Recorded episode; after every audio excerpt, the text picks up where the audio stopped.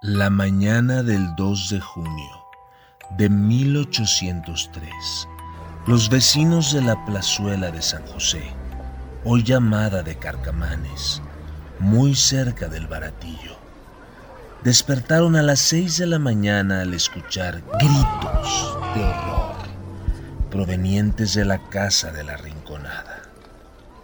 La viejecita que ayudaba al aseo en la casa había llegado muy de mañana con el primer canto de los gallos y desde que se acercó a la entrada vio correr un hilito de sangre por las baldosas.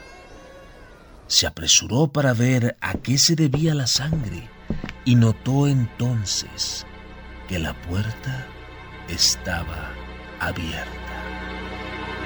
Entró con cautela y al primer paso dentro del zaguán se encontró con los cuerpos de dos cadáveres.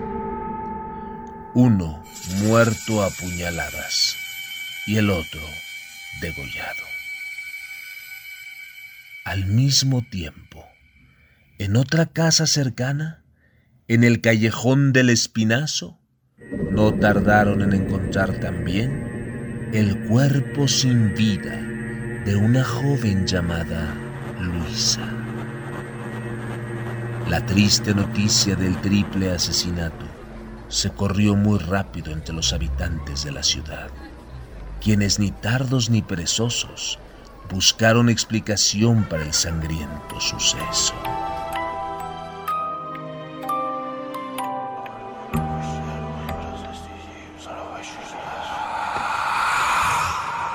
¿Quieres saber el final de esta historia? ¿Te atreves a leerla? Historias escalofriantes, románticas, sangrientas, fantasmales, son las que encontrarás en el volumen Guanajuato, sus leyendas. Una edición del Museo Iconográfico del Quijote. Selección y adaptación de Ángela Piedad con ilustraciones de Luciano Trigos. Puedes encontrarla en la librería del museo y en librerías de prestigio en todo el país. En su compra, contribuyes a la conservación y difusión de las artes y la cultura.